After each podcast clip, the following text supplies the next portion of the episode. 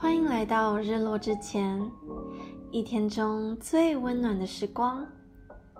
在这里，我们邀请你放下手中的工作，看看外面的天空，领取今日份的美好。下班之后，该不该回复工作消息？你有过这样的烦恼吗？前几天看了一期《奇葩说》的辩论节目，讨论的正是这个辩题。在听完了双方的观点后，我认为或许没有一个正确答案，但你选择相信某个观点的理由，却能够大大的操控你面对生活与工作的态度。在节目里，正方相信。工作与生活是无法分开的。回消息是你对这份工作的负责。当你只是个打工人，又奢望着下班就可以获得洒脱的自由，你必定迟早被现实扇一巴掌。更何况，回消息又不是件多困难的事。若你回了这条消息，能够帮助自己的事业。又能帮助到别人，难道不是一举两得吗？反方则说，下班不回信息是一个自己在生活与工作之间画的界限。选手子莹说道：“我不回这条消息，不是为了要站在你的对立面，而是想告诉你，如果你下班了。”你也可以不回消息，你也有不被打扰的权利。这条消息我不回，是我觉得我们都值得拥有下班自由。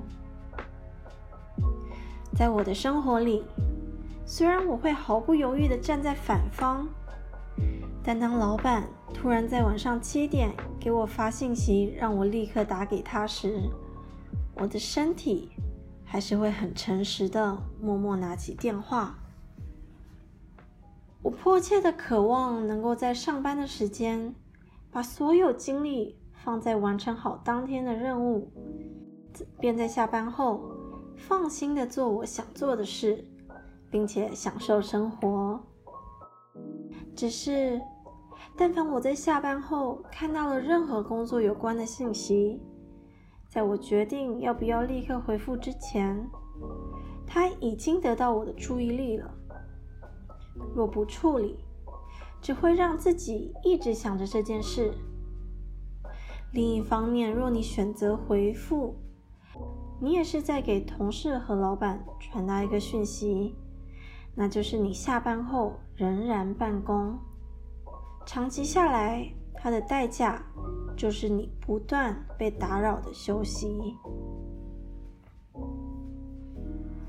我非常的幸运，经历过各自站在正反方的老板们。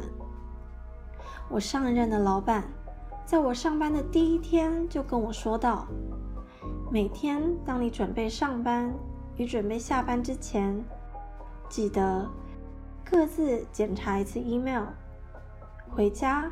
就不用担心公事了。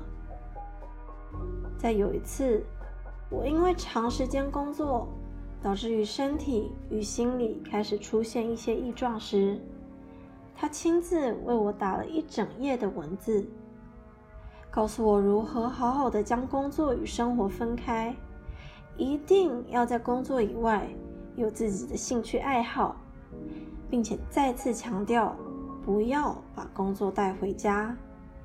才能长久的保持对工作的热情。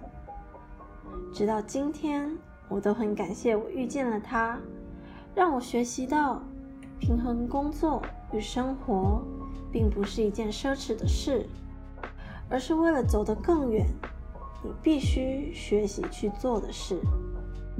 很可惜的是，这个老板很快就因为产假，暂时离开了公司。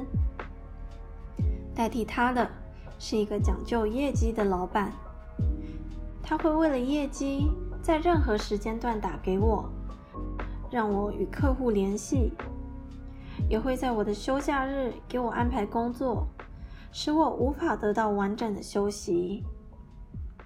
的确，在那段时间，我确实得到了很多机会。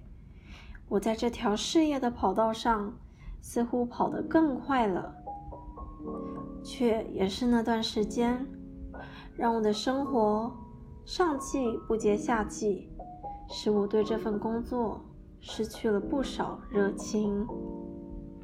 这个经验使我清楚知道，即使很难。我也要坚定地站在反方。我很爱我的工作，但我也非常热爱我的生活，我的青春。当我发现这两者之间没有一个界限的时候，我便慢慢被工作的压力侵蚀，连我对生活的热爱也都渐渐消失了。若我今天成为了一个领导，或者有影响力的同事，我在这方面的坚持，会是我想要给他们最大的祝福。就是因为我很在乎工作，所以我更应该照顾我同伴们的生活。因为只有当他的生活是被给予空间的、被尊重的，他才能够容下除了工作之外的美好。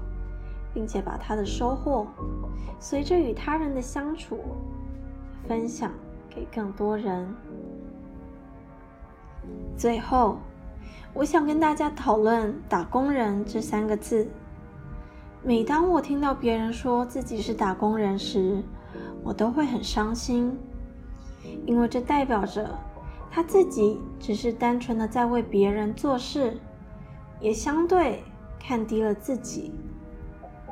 同样的工作，如果你愿意换个角度想，是否会让你自己好过一点呢？若你在这份工作里不断的追求学习和成长，若你从这份工作里得到的比公司从你那里得到的更有价值，那你又何尝不是最大的赢家呢？祝福你。能在工作与生活之间建立出只属于你的界限。愿你为生活出的每一份力，回的每一条消息，不是出于不得已，而是你主动的选择去学习、去帮助、去改变。或许我们永远都没有办法过上最理想的生活，但我们仍要努力往那里前进。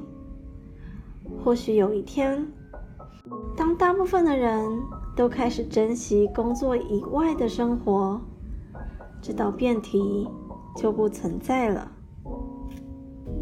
今天就到这里。